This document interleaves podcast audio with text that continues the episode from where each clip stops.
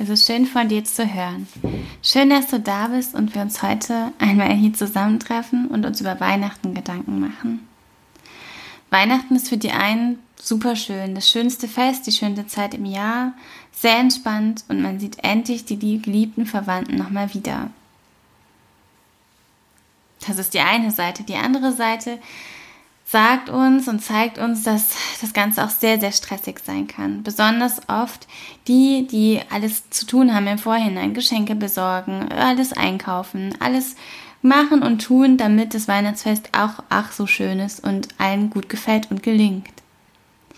Das Weihnachtsfest ist somit ein sehr zwiespältiges Thema. Einerseits wunderschön, andererseits für viele dann auch leider sehr, sehr stressig.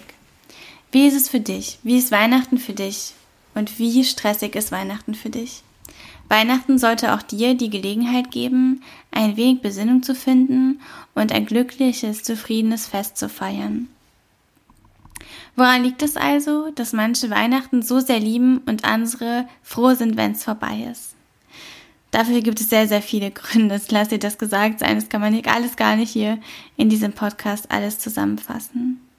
Dennoch versuche ich das mal kurz und ich stelle ein paar Sachen als Hypothese auf.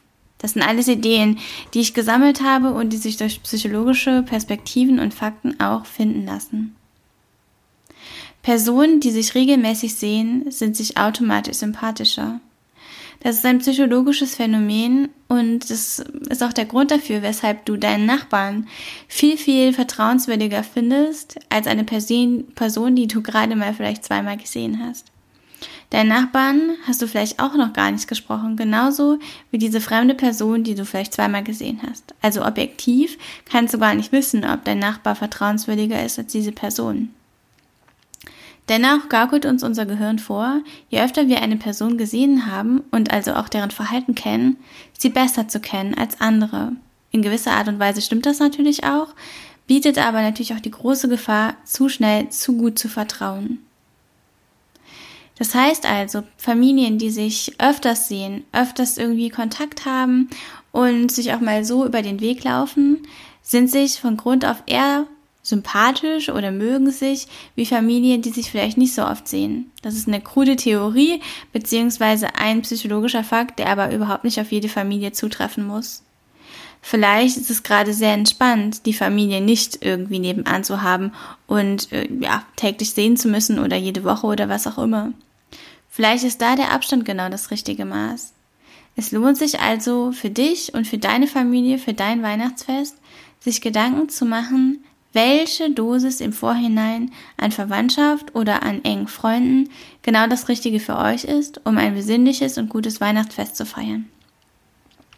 Das ist überhaupt nicht böse gemeint und steuert auch nicht über, sondern es dient dazu, ein ruhiges, schönes und besinnliches Weihnachtsfest zu feiern, bei denen alle gut zur Ruhe kommen. Familien, in denen irgendwelche Streitigkeiten vorliegen, die oft an Weihnachten zur Sprache kommen, sollten vorher gesprochen oder geregelt sein, also abgesprochen sein, geklärt sein. Oder es wird so gesagt, dass dieses Thema und jenes nicht aufgegriffen wird. Darüber wird Weihnachten nicht geredet. Solche Vorabvereinbarungen können helfen, das Weihnachtsfest ein wenig friedlicher zu gestalten.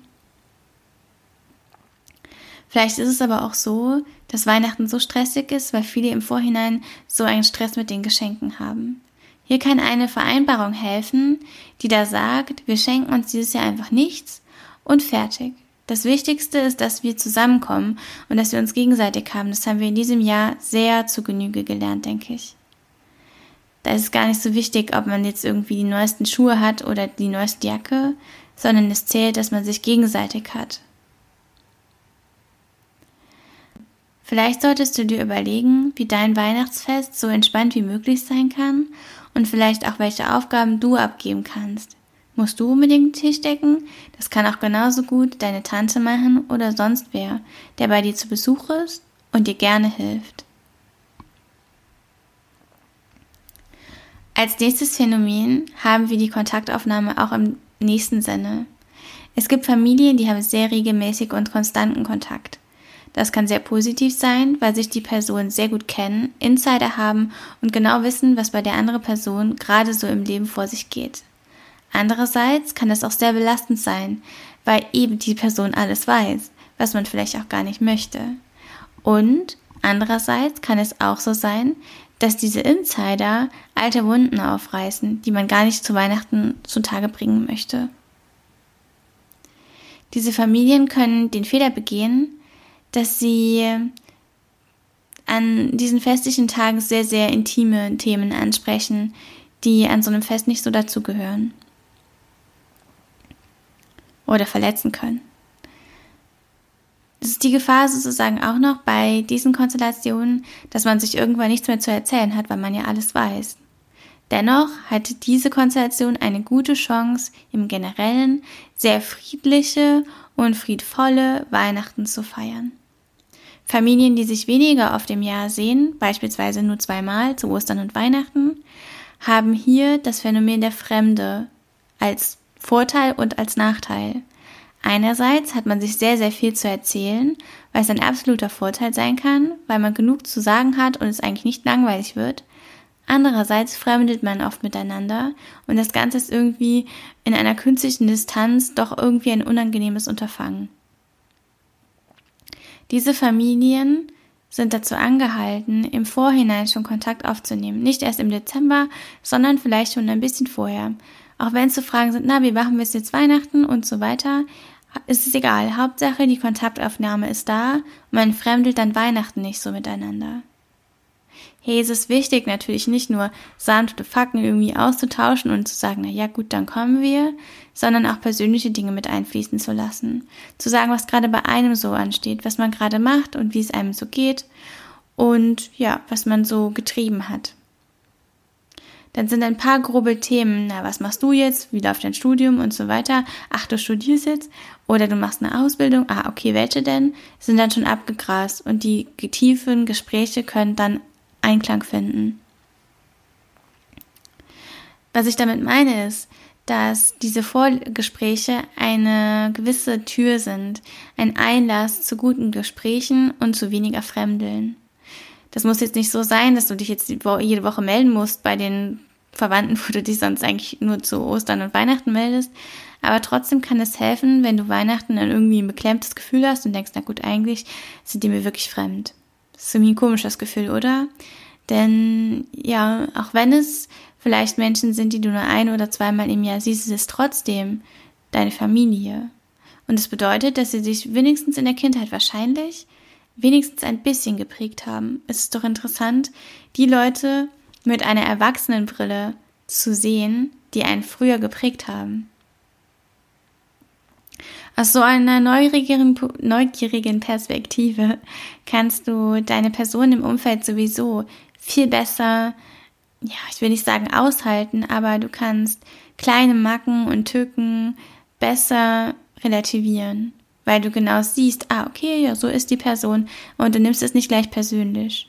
Das kann dir sehr helfen im Umgang mit anderen. Ich wünsche dir ein wunderschönes Weihnachtsfest und wunderschöne Tage dazwischen.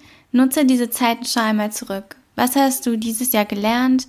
Was hast du in den letzten Monaten, in den letzten Jahren gelernt? Schreibe das mal auf. Schreibe auf, was so bleiben kann, wie es ist. Was ist gut gelaufen? Was kann so sein, so weitergehen, wie es gerade aktuell läuft? Danach kannst du dir natürlich doch überlegen, was du für Ziele hast und was du noch alles erreichen willst und was dann noch so kommen soll. Aber trotzdem ist es auch manchmal wichtig, darauf zu gucken, was man erreicht hat und was so bleiben soll. Denn es ist nicht immer das, was wir uns noch dazu wünschen, sondern manchmal geht es darum, die Sachen zu erhalten, die wir schon haben. Ich wünsche dir fröhliche Weihnachten, einen guten Rutsch ins neue Jahr und feier schön Silvester, aber im kleinen Rahmen.